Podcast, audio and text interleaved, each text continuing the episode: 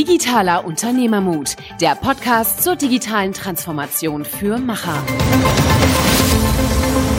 Hallo und herzlich willkommen zu einer neuen Podcast-Episode Digitaler Unternehmermut mit Niklas und Michael. Für die heutige Episode sprechen wir mit Sabine Müller, CEO DHL Consulting.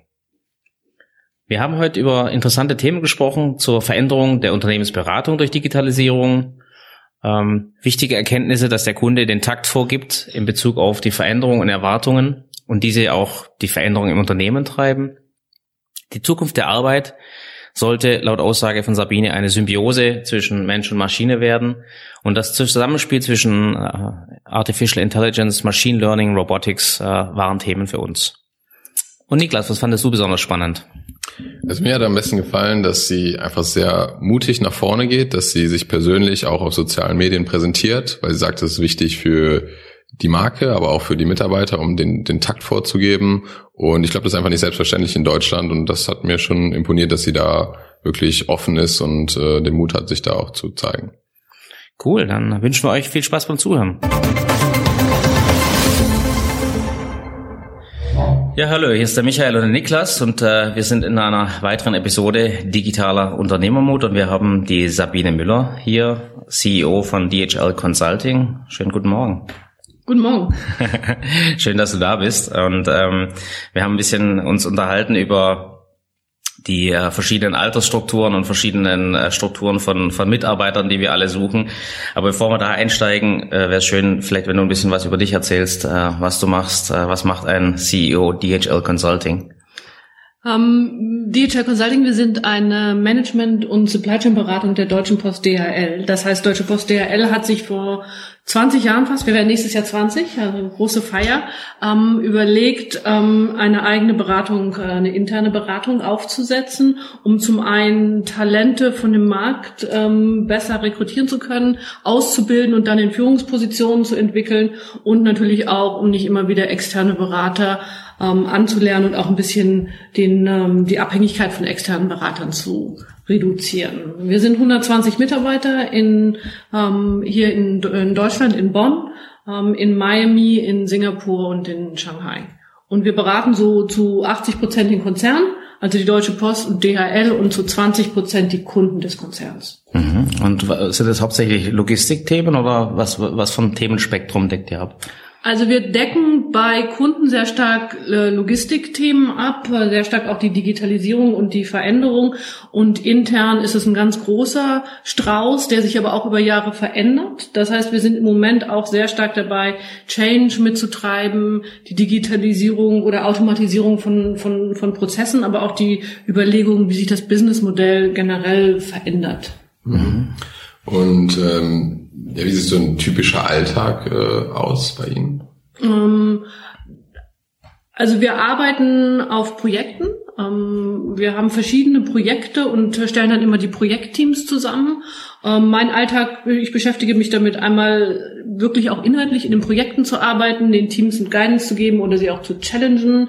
Ich ähm, verbringe viel Zeit mit, äh, mit, ähm, mit Mitarbeitern, Entwicklung, Rekrutierung. Im Moment eine Beratung ist halt zu über 90 Prozent eine, eine Mitarbeiter getriebene, äh, getriebenes Unternehmen und so die anderen 30 Prozent mache ich ja zum einen Kommunikation, das heißt viel im Bereich Social Media, aber auch sehr viel, was man halt als ähm, als Chefin eines Unternehmens macht, ja Controlling, Finanzen, die, die Dinge, ganz die viele, Spaß machen. Die, die ganz viele kleinen Dinge, wo man am Ende des Tages gar nicht weiß, wo die Zeit hingeht. Ja, die kennen wir alle.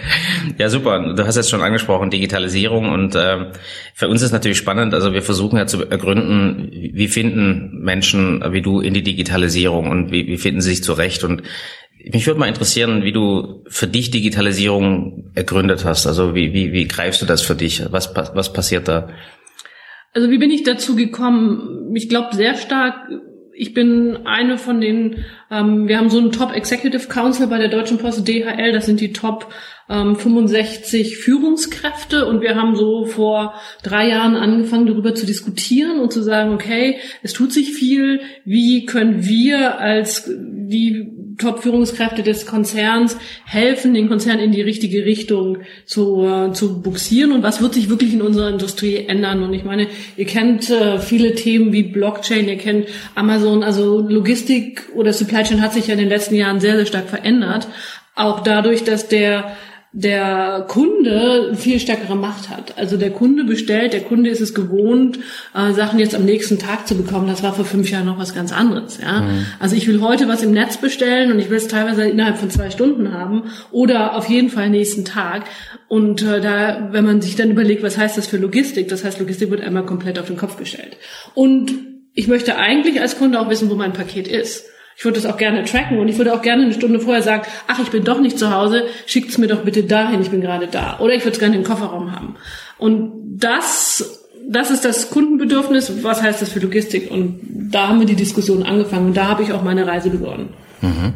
Und ähm, ist das eine, eine einheitliche Reise? Also wenn du von den 65 Leuten sprichst, ich weiß nicht, ob man darüber reden kann, aber hast du das Gefühl, wie, wie, wie nimmt jeder Einzelne das auf? Also ist das, ist das eine Einheitlichkeit im Verständnis oder ist das jeder seine eigene Journey? Ich glaube, wir haben eine grobe, ganzheitliche Verständnis, wo wir als Konzern hin müssen, was das für eine Veränderung bedeutet. Das muss natürlich jeder für sich auch entscheiden. Und ich glaube, das wisst ihr selber, es gibt viele verschiedene Manager-Typen ähm, und wie man mit Veränderung und Agilität umgeht, das, da ist jeder unterschiedlich. Und mhm. ich glaube, einigen fällt es leichter, anderen fällt es schwieriger. Mhm. Und ähm, jetzt hast du ja das Thema, ich sag mal, bei deiner Definition ähm, als Consultant, aber du hast natürlich auch das Thema für dich persönlich oder für, für, für die Personen um dich herum.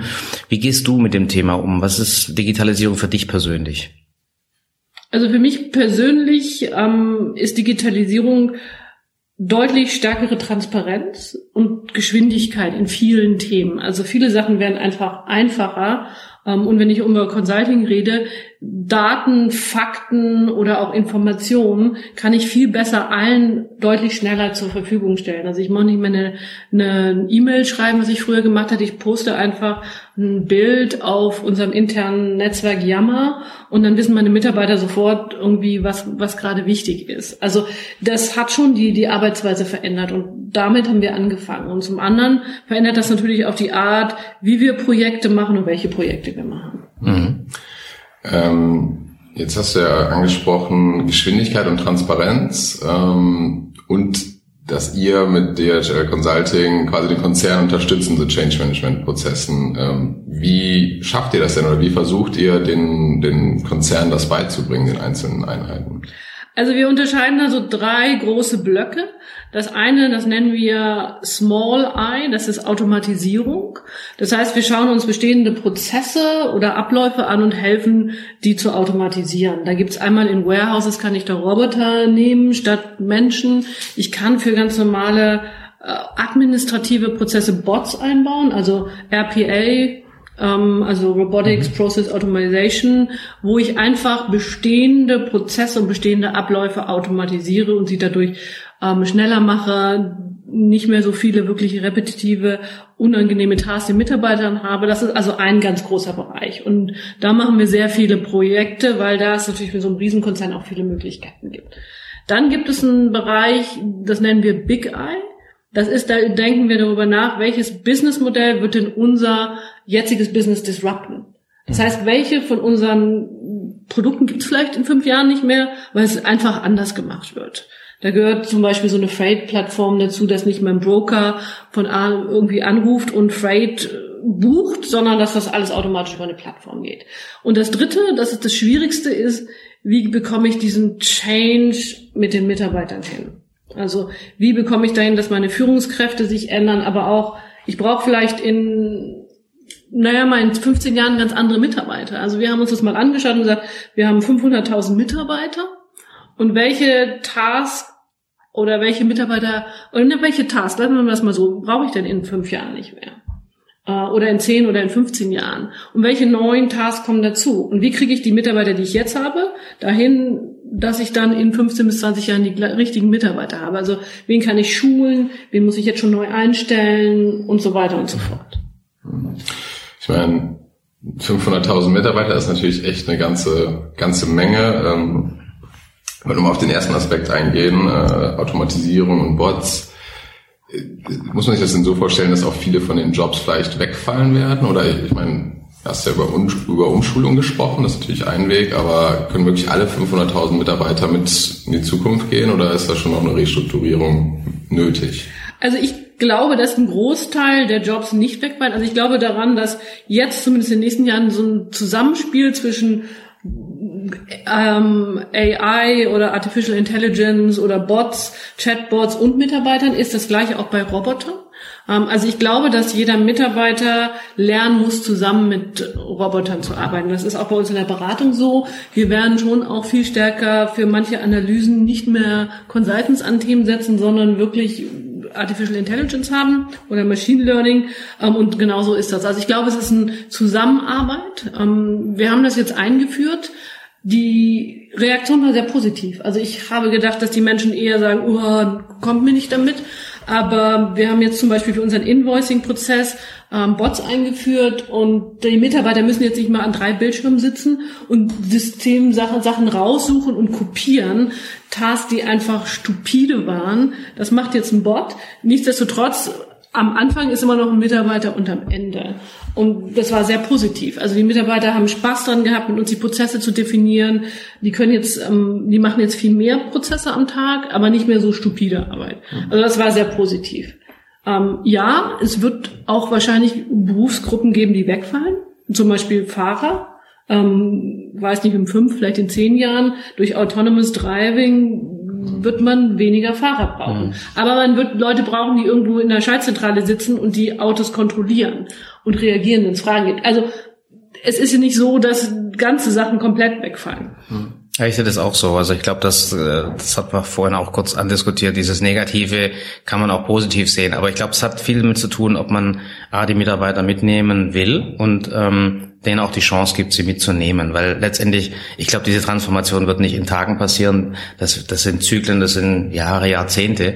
Und ich, eigentlich hast du die Chance, dich darauf einzustellen. Und wahrscheinlich wird es viele geben, die das tun. Ähm, weil ich glaube auch diese Rollen, die jetzt zum Beispiel für junge Leute sich äh, da auftun, Data Scientists und, und, und dergleichen. Das sind ja super spannende Rollen. Das sind ja neue Jobs, neue Strukturen, die waren früher nicht mehr denkbar. Ähm, das heißt, da gibt's ja auch dann wiederum, ich sag mal, ein neues Feld, jetzt wahrscheinlich auch bei euch äh, so, dass diese neue Generation von Menschen, die wir suchen, halt auch, ich sag mal, Jobprofile hat, die, die gab's vorher gar nicht. Und ich weiß nicht, wie ihr diese Migration schafft, also zum Beispiel jetzt attraktiv seid, euch attraktiv macht für diese Generation, die ähm, diese Zukunft mit euch sehen. Also es gibt, glaube ich, es gibt zwei Sachen. Also zum einen, glaube ich, muss der Konzern unterstützen, wir nennen das Lifelong Learning. Das heißt, wir müssen mal überdenken, wie wir Mitarbeiter schulen. Und ich glaube, wir kommen dahin, dass man immer sich weiterentwickeln muss. Und ich glaube, mhm. da müssen wir als Konzern noch überlegen, wie wir das stärker machen, wie wir stärker unsere Mitarbeiter kontinuierlich ausbilden und nicht nur irgendwie einmal im Jahr eine Woche auf ein Training schicken. Ähm, das ist ein, ein relativ großes Thema. Und das zweite Thema ist genau das, was du gesagt hast. Wir brauchen neue Jobs und wir müssen sehen, dass wir auch attraktiv sind für die jungen Leute, die diese Jobs gerne ausfüllen. Zum Beispiel, wenn wir jetzt ähm, Bots einführen für unsere Prozesse, dann sind das, naja, mal relativ schnell zwei, äh, 500 bis 1000 Bots. Irgendjemand muss sehen, dass die programmiert werden. Irgendjemand muss auch die programmieren. Irgendjemand muss gucken, dass die ordentlich programmiert werden. Irgendjemand muss da sein, wenn die mal alle ausfallen. Ähm, also da gibt's sehr, sehr viel, was da dran hängt, was wir im Moment nicht haben. Ja, also ein Mitarbeiter ist krank, zwei Mitarbeiter sind krank, aber es passiert nie, dass alle auf einmal krank werden. So, bei Bots ist das alles was anderes. Also da müssen wir halt auch sehen, dass wir gucken, wie wir so, wie wir die Leute ausbilden, wie wir neue Ausbildungsberufe machen, um einfach zu sehen, dass wir auch die, in den richtigen Themen die richtigen Leute engagieren.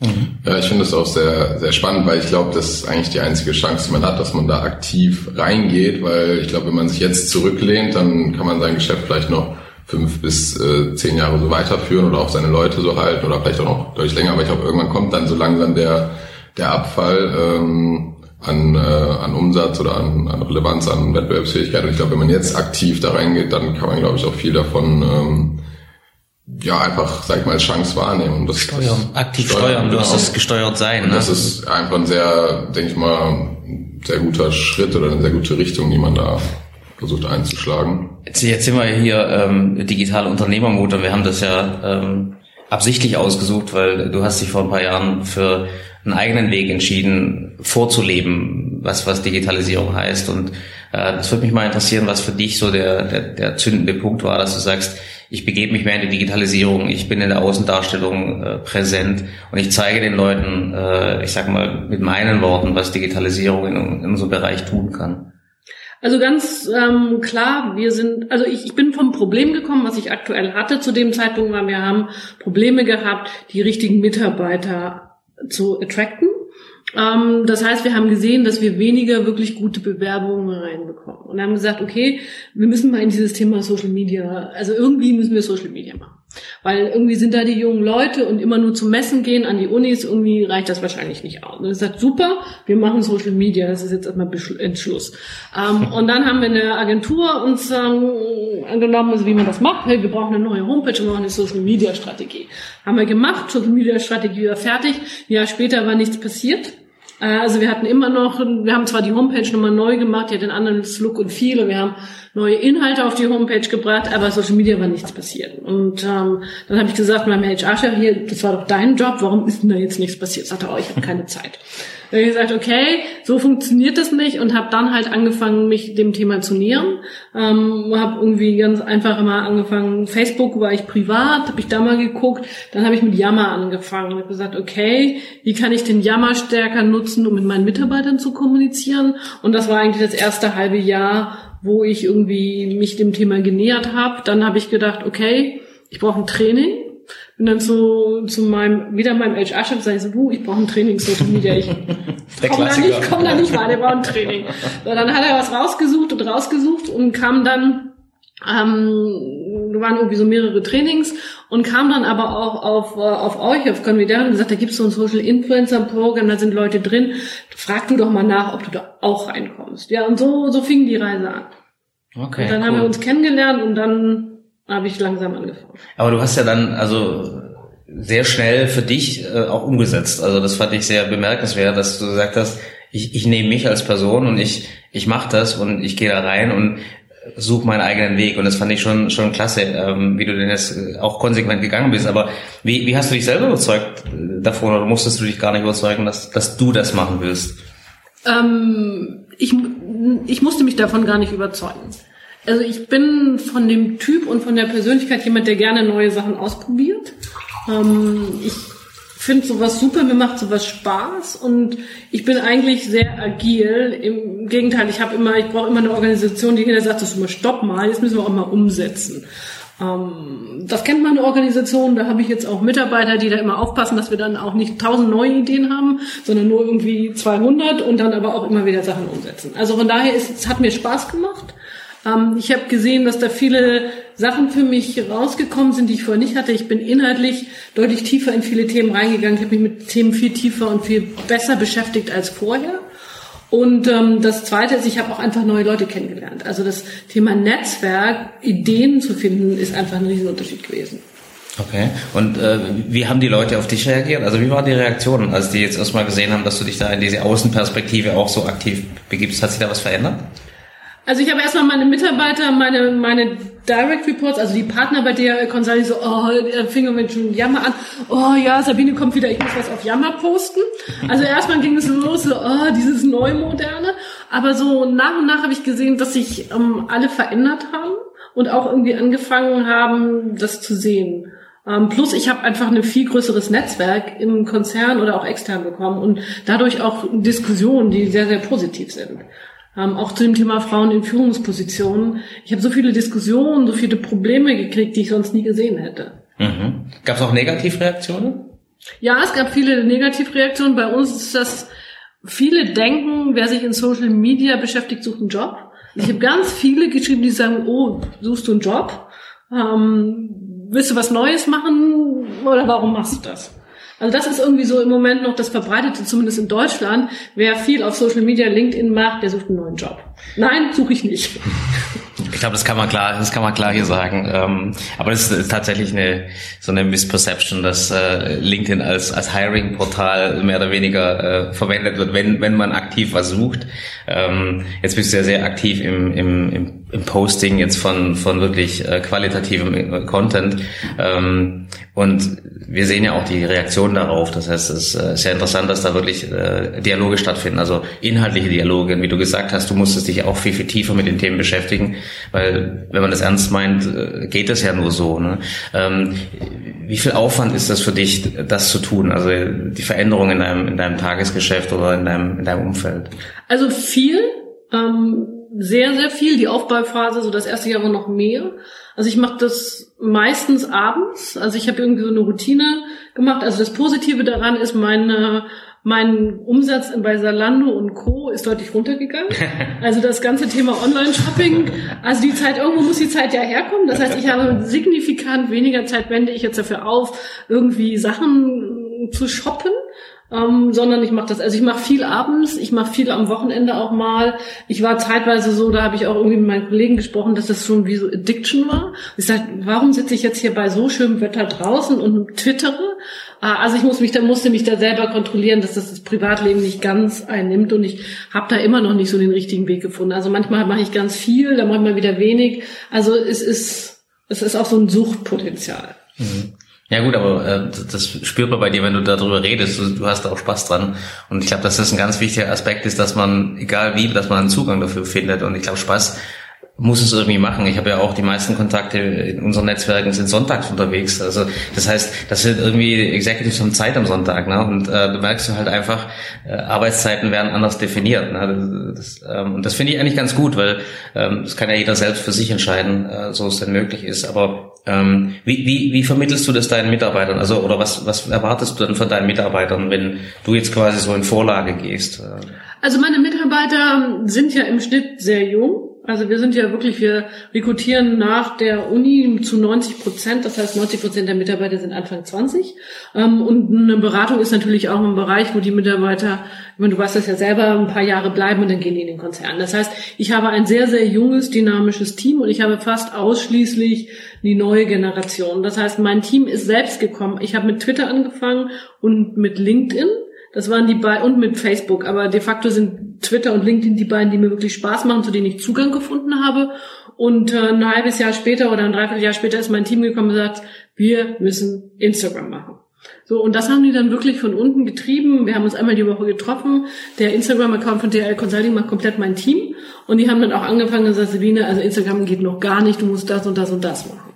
So, ich bin ja immer noch im Anfängen, aber das kommen, die kommen dann auch schon selbst. Also wir haben einen Call jeden Montag, einen Redaktionscall für DHL Consulting und Sabine Müller und da gehen wir zu, sitzen wir immer zu fünf, zu sechs zusammen und gucken, was die Woche kommt. Welche Events haben wir? Welche Themen haben wir? Auf welchen Kanälen wollen wir sie, wollen wir sie platzieren? Ähm, und es macht allen Spaß. Mhm. Hast du für dich äh, wahrgenommen, dass es, äh, ich sag mal, in der Themen äh, Führerschaft äh, für dich oder in, in kommerziellen Aspekten oder in HR-Aspekten einen Unterschied gemacht hat die letzten zwei Jahre? Also ich glaube, im Moment bin ich immer noch bei dem ganz, also inhaltlich ja, weil ich mich, weil ich viel mehr Zeit mich damit beschäftige, mit Leuten über Themen zu reden, aber auch Sachen zu lesen. Ähm, ansonsten sind wir, glaube ich, so noch sehr stark in der Bekanntheit, wir werden bekannter Bereich, sind da wirklich Projekte rausgekommen, im Moment noch wenig. Mhm, mhm, ähm, aber man, das verschwimmt ja, verschwimmt alles. Was ich schon habe, ich habe, wir haben Kandidaten da in unseren Recruiting Days, die sagen, ach, ich folge euch schon seit zwei Jahren auf eurem Instagram-Account, das ist ja super. Mhm. Oder ich bin hier, weil mir die Kultur gefällt und eure Kultur sehe ich ja auf Instagram. Also ich glaube, dass das mittlerweile halt schon so ist, dass nicht nur der das Unternehmen die Mitarbeiter aussucht, auch die Mitarbeiter das Unternehmen. Und das ist natürlich was, ähm, wo ein Mitarbeiter oder wo, wo sich jemand vorher anschaut, gefällt mir das Unternehmen, gefällt es mir nicht. Mhm. Mhm. Ähm, ja, haben jetzt ja sehr lange oder intensiv über diese externe Kommunikation gesprochen. Ähm, hast du ein bisschen die interne Kommunikation mal anklingen lassen mit Yammer. Vielleicht können wir da nochmal so ein bisschen drauf eingehen. Hat es jetzt in den letzten Jahren auch nochmal verändert? Ich meine, was sind so die Hauptkommunikationskanäle, die, die intern genutzt werden? Ähm, also, wir nutzen schon noch E-Mail für viele inhaltlichen Themen. Das liegt aber daran, dass wir im Moment ähm, noch nicht auch umgestellt haben auf, also alleine unsere Microsoft-Version ist noch relativ alt. Wir wollen jetzt auf Microsoft 365 umstellen, dass wir wahrscheinlich auch so von der E-Mail runterkommen. Am Moment kommunizieren wir noch sehr, sehr viel über E-Mail. Ähm, was wir, wir haben Yammer genutzt ähm, für so mehr Social. Also so ein bisschen unser DHL Consulting Facebook, wo wir von Team-Events posten, von Partys oder auch die Teams, wenn sie irgendein Projekt in Dubai machen, mal einen Blick von, von ihrem Büro. Ähm, das nutzen wir mehr so für Socializing, aber auch um irgendwie Shanghai, Miami und Bonn und Singapur zu verbinden und irgendwie eine Kultur zu haben. Ähm, dafür nutzen wir das sehr stark. Was nutzen wir noch? Wir haben ein eigenes App. Das nutzen wir sehr stark für Announcement und für wirklich inhaltlich auch Admin-Themen ähm, wo man halt gucken kann, welcher Mitarbeiter ist auf welchem Projekt gestafft und solche Themen. Ähm, das haben wir auch relativ neu. Siehst du, siehst du Unterschiede? Ich meine, ihr seid ein Weltkonzern mit, mit unglaublichem geografischen Fußabdruck. Siehst du Unterschiede, wie in anderen Regionen kommuniziert wird, agiert wird im Unternehmen? Also Deutschland versus zum Beispiel USA oder Asien. Ja. Also ich sehe das, ich weiß nicht, ob ich das, ich würde das jetzt mal breiter fassen, nicht nur im Unternehmen. Ich sehe schon, dass wir in Deutschland noch relativ zurück sind in vielen Punkten. Also ich kriege schon sehr, sehr viele, vielleicht noch zu dem, wie ist die Reaktion, so, oh, du stellst ja Fotos von dir auf Instagram oder irgendwo ein, das, das, das macht man nicht. Und ich bin auch noch in der Generation, also so meine Freundinnen, die verbieten teilweise ihren Kindern auch noch Instagram. Das ist so, okay, das ist irgendwie das, die große böse Black Box, wo dann irgendwie was passiert. Also ich glaube, in Deutschland sind wir schon noch sehr konservativ. Das heißt, da äh, also kriege ich irgendwie noch mehr ähm, eher Gegenwind. Wenn ich so, wenn ich so mit den Amerikanern, Australiern, die ich so in meinem Netzwerk habe, sehe, die machen, die nutzen das ganz anders. Da kann ich quasi mal einen ganzen Tag sehen, was die gerade machen, weil sie es irgendwo posten. Also ich glaube, wir sind in Deutschland da schon noch sehr konservativ und auch noch dieses ganze Thema Privacy, Data Protection ist schon was, was uns sehr, sehr wichtig ist.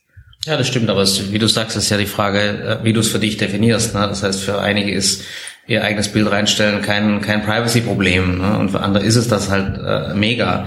Ähm, deswegen glaube ich, gibt es sehr, sehr viele Abstufungen. Aber uns ist halt aufgefallen, dass äh, nicht im Konzern, aber außerhalb, wie du richtig sagst, die Altersstrukturen einfach enorm entscheidend sind, wie kommuniziert wird, wie mit dem Thema umgegangen ist, wie natürlich man das empfindet, äh, jetzt zum Beispiel Social-Kanäle zu nehmen oder WhatsApp zum Beispiel zu nutzen.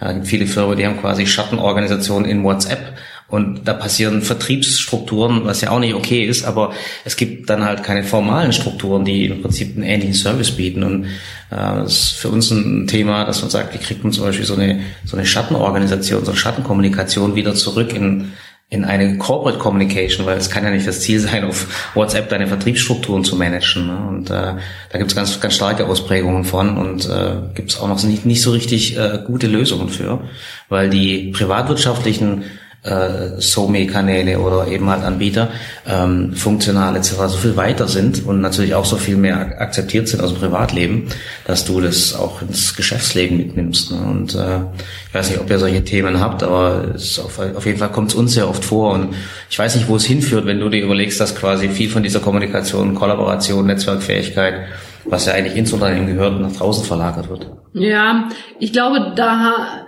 das wird sich ändern. Wir sind, wir haben das gerade diskutiert. Das liegt aber auch daran, dass die großen Anbieter, die großen Softwareanbieter, da glaube ich auch lange geschlafen haben. Also zumindest die Firmensoftware. Also ich glaube nicht, wir reden jetzt nicht über Apple, wir reden über Microsoft, wir reden über Cisco, über die großen. Ähm, und ich glaube, dass da jetzt sich relativ viel getan hat. Ich glaube, dass wir jetzt nach und nach in eine Software kommen, die das auch anbietet und die auch intuitiv zu nutzen ist. Da setzen wir halt jetzt an und sagen, wir müssen jetzt halt auch schauen, dass wir zumindest für die Top, nicht für alle, nicht für 500.000 Mitarbeiter, dann einfach die Kommunikations- und Collaboration-Tools auch wirklich up-to-date auf einen hohen Standard setzen. Mhm. Mhm. Ich meine, die Tools sind natürlich eine Sache, die dabei super unterstützen können. Wie ist das denn in Bezug so auf Arbeitsmethodiken? Ähm, ich meine, es ist ja gerade auch so ein, so ein Buzzword, so ein Trend mit agilen äh, Methodiken, Design Thinking und so weiter. Nutzt ihr da auch etwas oder ähm, wie steht ihr so zu den Themen? Ja, wir nutzen die auch. Ähm, Wir haben auch als ähm, DRL Consulting jetzt eine Kooperation gemacht mit unserem IT, IT Services. Wir nennen das Digital Lab, weil wir gemerkt haben, die klassische Consulting ist auch, gibt es zwar noch, aber auch da sehen wir eine Veränderung. Also im Moment habe ich, wenn ich ein, ähm, im Moment ist, wenn ich ein Projekt oder ein Thema habe, dann gucke ich, wie groß es ist und dann kriegt der Kunde zwei oder drei Berater, abhängig, was das Thema ist. So, und diese Berater sitzen dann da und machen PowerPoints und sind wirklich pfiffig, machen Analysen und kommen mit einer, mit einem Optionsraum oder mit einer Lösung. So, in Zukunft wird das natürlich anders sein. Das heißt, mein Team ist, sieht dann irgendwie wahrscheinlich aus, ich habe einen Berater, dann habe ich einen Data Scientist und dann habe ich jemanden, der wahrscheinlich implementieren oder programmieren kann. Das heißt, wir sehen mittlerweile, dass wir viele Themen haben, wo wir mit dem Kunden auch mal schnell eine kleine Lösung innerhalb von einem Sprint programmieren. Und deshalb die Kollaboration mit dem, mit dem IT-Bereich, wo wir sagen, okay, wir sprechen mit dir über deine HR-Prozesse, aber wir programmieren dir auch mal schnell eine App mit einer Funktionalität und dann gucken wir, ob es funktioniert und dann machen wir weiter. Also wir sehen, dass sich auch die Consulting-Welt sehr, sehr stark verändert und dass wir da viel stärker auch zusammenarbeiten müssen und dass es halt nicht mehr darum geht, irgendwie sechs Berater auf ein Projekt zu setzen irgendwie und sechs Monate lang im Voraus planen, was genau die Tasks sind, sondern dass das viel enger ist, viel ab, viel kürzer, um zu schauen, was kommt denn raus, ist es uns immer noch wichtig und äh, versuchen dann natürlich auch so ein bisschen den Konzern zu ändern. Aber wir sind natürlich schon eine große Maschine. Ja, das ist gerade der Punkt, den ich machen wollte. War, wir sehen halt ganz oft auf der Kundenseite, dass äh, der Kunde das noch gar nicht mitgehen kann. Also diese Geschwindigkeit, diese Agilität, die Arbeitsweise, ähm, dass man das in einem kleineren Bereich, äh, ich sag mal, wie bei uns zum Beispiel, kann man das einfacher umsetzen. Wenn du dann aber eine Schnittstelle oder viele Schnittstellen hast in, ich sag mal, in Corporate, dann fällt dir auf, dass es dann einfach auf einmal gar nicht mehr geht, ne? weil, weil einfach die Arbeitsweisen andere sind. Und ich glaube, äh, interessant wird sein, wer kann wen verändern, an welcher Geschwindigkeit. Also sprich, ist die Beratung jetzt in dem Kontext äh, die Beratung, die natürlich das Subject Matter Expert ist, aber auch die Beratung, die diese Arbeitsweisen in ein Unternehmen bringt und damit auch das Unternehmen organisch verändert. Und das scheint ja bei euch dann auch so zu sein. Also ich glaube, der, der ein Unternehmen verändert, ist immer der Kunde. Und zwar der Kunde mit seinen Expectations.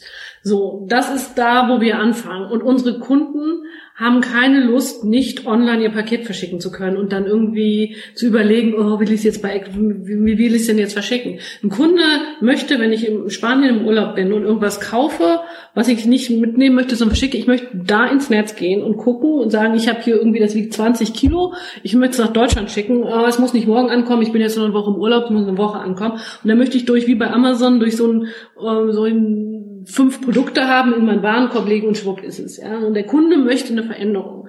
So und das, da müssen wir ansetzen. Und es kann nicht sein, dass es zwei Jahre dauert, bis wir diese Veränderung in unserem System abbilden können. So, also ich glaube, es sind nicht wir, die es verändern, es sind auch nicht die Business Units, die es verändern, sondern es ist der Kunde, der es verändert. Und da, wenn wir wirklich langfristig dem Kunden das bieten wollen, was er will, dadurch wird die Veränderung getrieben.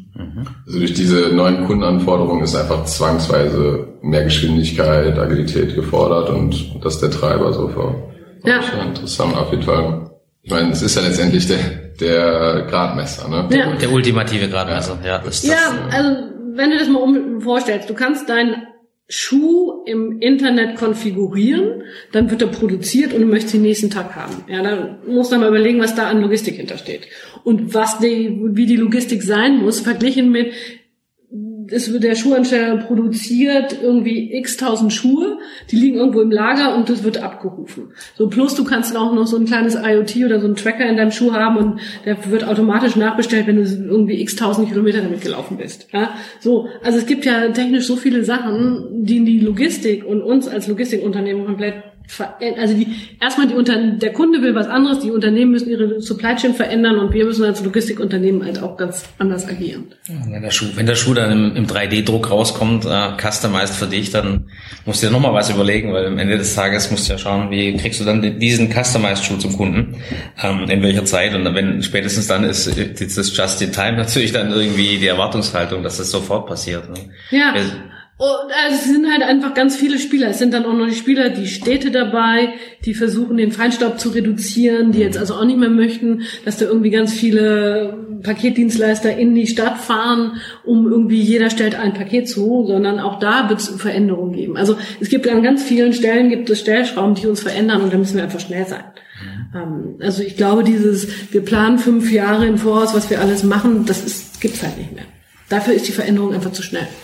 Um diese Veränderung für dich zu greifen, hast du Tipps, äh, wo du dich informierst? Also wo ziehst du deine Informationen her für dich persönlich? Wo, wo kriegst du so die, die Essenz für dich, äh, wie du diese Zukunft einschätzt? Ähm, hast du da irgendwelche Tipps, Quellen? Naja, also es gibt, glaube ich, ganz viele. Also zum einen sind wir ja Berater, das heißt, ich bin schon jemand, der mit ganz vielen Leuten auf vielen Projekten spricht und auch viele Probleme hat, wo wir dann immer problembezogen uns irgendwie schauen und sagen, okay, gibt es da Daten, gibt es da Fakten dazu?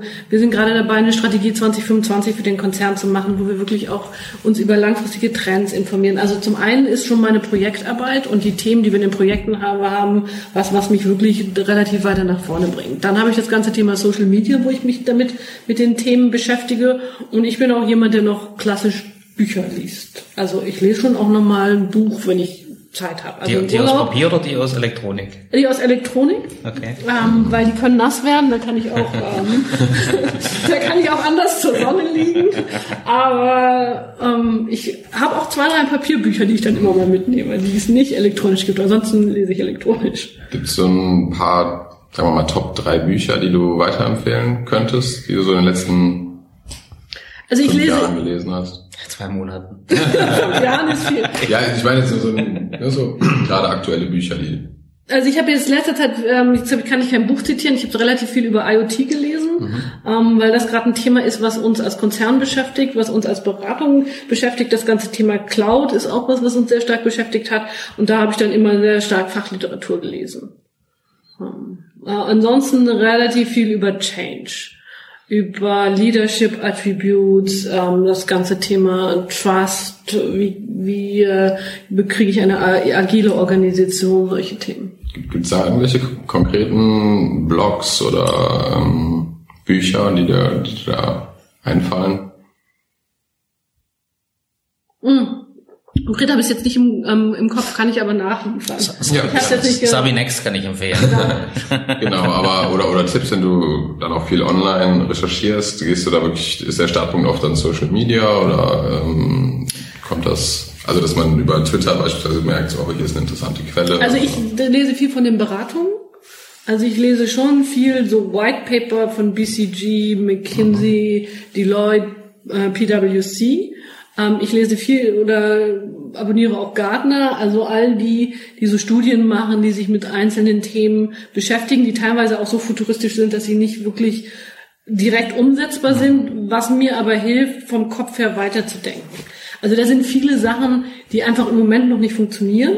Ähm, auch Blockchain ist was, was im Moment noch nicht wirklich funktioniert, was aber hilft, einfach drei Schritte weiterzudenken, ähm, um einfach also drei Schritte voraus zu sein, um einen Schritt gehen zu können.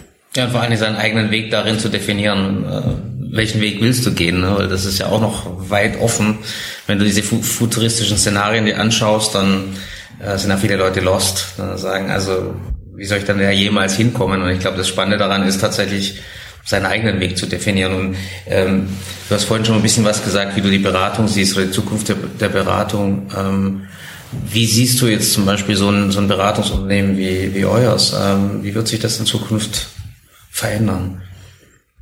Naja, also zum einen werden wir unterschiedliche Kompetenzen noch brauchen. Also wir werden viel stärker Data Scientists haben. Mhm. Ähm, und nicht nur ähm, Berater, wie wir jetzt haben, so, die, so ein allgemeines Background haben und auch allgemeinen Themen bearbeiten. Wir werden sehr stark auch in diesen Implementierungs-IT-Hintergrund gehen um viel stärker auch direkt Erfolge zu haben, weil die Projekte sich halt, wie wir eben schon gesagt haben, sehr stark in diesen agilen Methoden verändern werden.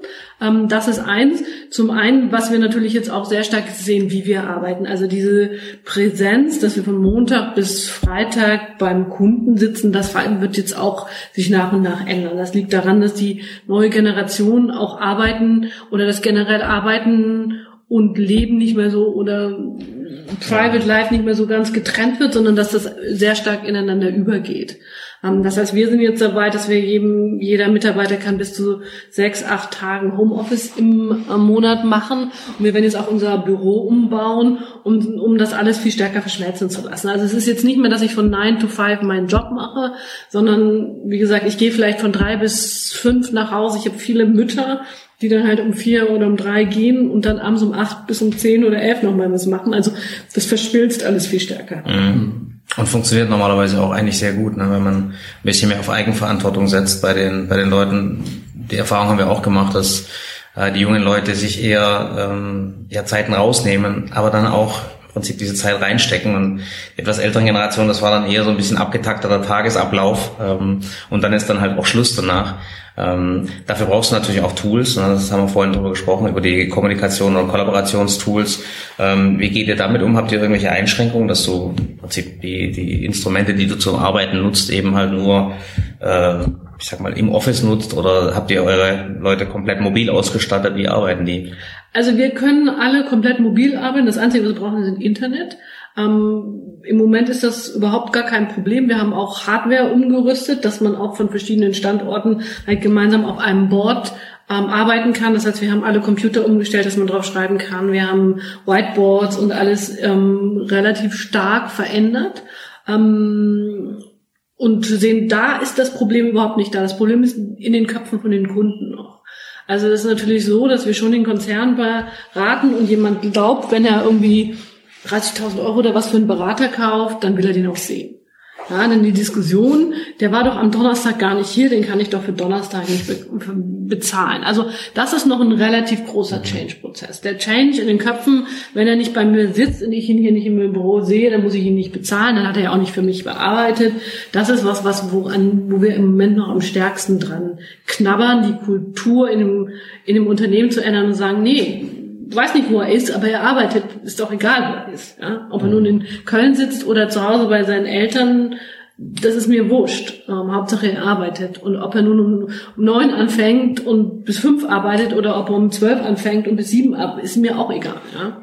So, also das ist sowas, was wir verändern. Was ich aber auch sehe, ist, dass, dass schon die Mitarbeiter auch gerne kommen und arbeiten. Also ich hätte jetzt gedacht, okay, dann arbeiten alle von zu Hause, aber das ist schon auch, man kommt gerne zum Job, weil man die Leute mag, mit denen man zusammenarbeitet, weil man mal ein Schwätzchen halten kann oder mal irgendwie Tischfußball spielen kann. Also es ist jetzt nicht so, dass die Mitarbeiter jetzt sagen, wow, super, jetzt komme ich gar nicht mehr. Ich glaube, der, der soziale Aspekt ist wichtig, das haben wir auch gemerkt. Aber ich finde auch wichtig, gerade weil wir vorhin über Agilität gesprochen haben, da wird die Physis wieder wichtiger, ähm, zusammenzukommen, weil ich glaube mal, die ganzen Ideen, die da ent entwickelt werden, die kannst du hauptsächlich nur physisch entwickeln. Und das ist zum Beispiel was, was wir merken, ist, dass, dass dieses, dieses Thema Innovation die Leute wieder mehr zusammenbringt. Äh, neben dem sozialen Aspekt, aber äh, tatsächlich auch diese Geschwindigkeit und dieses kollaborative Arbeiten tatsächlich mehr Physis, Physis verlangt. Und ähm, ich finde das auch sehr spannend, weil es eigentlich ein positiver Trend ist. Ähm, ich glaube, die IBM oder sowas hat das ja jetzt mandatiert seit letztem Jahr, dass sie Homeoffice verboten hatten, ähm, weil es einfach so über Bord gegangen ist, dass quasi die, die Offices leer waren und die Leute irgendwo waren ähm, und keiner mehr irgendwo zusammenkam. Ähm, ich glaube, das ist ein Gegentrend, der ist für, für mich auch was mit Digitalisierung zu tun hat, dass du eben viel, viel mehr wieder die Leute zusammenbringst, weil es anders eigentlich gar nicht richtig geht. Ähm, und ich meine, wir sehen es im Kleinen, aber ich, ich glaube schon, dass es einen riesen Mehrwert hat, wenn die Leute sehen, dass diese, dieses, diese Gemeinschaftserlebnis ähm, ja, ein persönliches, ein persönliches Mehr ist. Natürlich mit der Verbindung der Flexibilität, weil du musst diese Möglichkeiten bieten, ansonsten ähm, ich glaube, arbeitest du dann an den, an den Leben der Leuten vorbei. Ne? Wir haben ja auch, äh, ich habe einen Altersschnitt von 29, wir haben auch viele äh, Menschen, die, ich sag mal, Familien haben, junge Familien haben. Du musst ganz anders mit den, mit den Needs umgehen. Ne? Und ähm, wenn du das nicht machst, dann bist du kein Arbeitgeber, der attraktiv für die Leute ist. Egal wie top deine Jobs sind, wie viel du zahlst, äh, wie toll deine Marke ist. Und das hat sich auch verändert, dass die Leute sie viel, viel stärker differenzieren. Ja, und das ist ja nicht nur für die Mitarbeiter, das ist für mich ja auch schön. Also ich muss nicht mehr irgendwie mit Handwerkern so einen riesen Stress haben, sondern ich arbeite einfach vormittags von zu Hause. Und wenn der Handwerker nicht um neun kommt, was mich früher immer gestresst hat, weil er sagte, kommt um neun und kommt um zwölf, ja, das habe ich nicht mehr. So, ich arbeite von zu Hause. Also auch, ich meine, es gibt ja viele Themen, wo das auch für mich super ist. Ähm, und ich komme aus einer Generation, ich bin so aufgewachsen, ich arbeite jetzt seit 20 Jahren, da gab es ganz klar von dann bis dann, an der Größe des Offices konnte man genau sehen, wie wichtig jemand ist. Das heißt, je mehr Quadratmeter, desto wichtiger. Dann kam eine Sekretärin davor und in die Chefbüros konnte man nur durch das Büro der Sekretärin gehen. So bin ich aufgewachsen. Also für mich war das ganz klar, dass ich morgens um neun pünktlich im Büro bin und in der Zeit dann da arbeite. Und das ist natürlich was, was ja nicht nur für die jüngere Generation gut ist, es ist ja für alle gut. Also für alle, für uns ist es ja schön, wenn man sich nicht morgens in den Stau stellen muss, sondern wenn, wenn ich weiß, dass montags immer Stau ist, entweder fahre ich eher oder ich fahre einfach später. Und dann arbeite ich zwei Stunden von zu Hause. Mhm. Ob ich nun in meinem Büro sitze und mit Asien und Amerika telefoniere oder ob ich das von zu Hause mache, das macht keinen Unterschied. Mhm. Ähm Jetzt haben wir so ein bisschen darüber gesprochen, was quasi die Mehrwerte sind, die so ein Mitarbeiter bekommt. Ähm, wie ist das, wenn ich jetzt, ich habe gerade frisch mein Studium gemacht, ich bin vielleicht Berufseinsteiger, ähm, welche Qualitäten muss ich denn mitbringen beispielsweise oder was für Qualitäten, nach was für Qualitäten sucht ihr in Bewerbern? Also ich, ich habe jetzt ja schon in meinem Leben sehr, sehr viele Leute eingestellt. Ich glaube, es sind zwei Sachen und die haben sich nicht geändert. Das eine ist, analytische Klarheit. Also wir, wir suchen Leute, die denken können. Also wir suchen Leute, die komplexere Themen verstehen und einfach Lust daran haben, komplexere Probleme zu lösen. Ähm, und das Zweite ist, ich sage immer, das Leuchten in den Augen, dass Leute Lust haben, irgendwas zu machen. Ähm, man kann auch immer so intelligent sein, wer satt ist und keine Lust hat, der bewegt auch nichts. Und ich glaube, das sind so die beiden Sachen, wo ich sage, das ist ein Mitarbeiter, den ich gerne hätte. Das ist jemand, der was bewegt, der einfach Spaß an Themen hat, ähm, Passion hat für Themen und der einfach auch eine gewisse Intelligenz mitbringt, um vorwärts zu denken. Das suchen wir. Und das ist auch so die Konstante, die sich eigentlich nicht verändert hat, obwohl jetzt digitale Themen, Wandel, äh, das sind dann eher so die ja, sag ich mal, fachlichen Inhalte, die jemand mitbringt, aber diese zwei Konstanten, also die Motivation und dieses Klarheit und analytisches Denken sind schon die Sachen, die jetzt immer noch gleich geblieben sind. Ja. Ah, interessant. Also emotionale also, Intelligenz ja. ist auch was, was immer wichtiger mhm. wird. Also ob mit Leuten arbeiten, Leute zu motivieren und zu verändern. Nichtsdestotrotz haben wir das immer schon auch irgendwie implizit in unserem Recruiting-Prozess gehabt. Also wir haben nie die Leute eingestellt, wo wir wussten, dass die irgendwie die Teams verbrennen.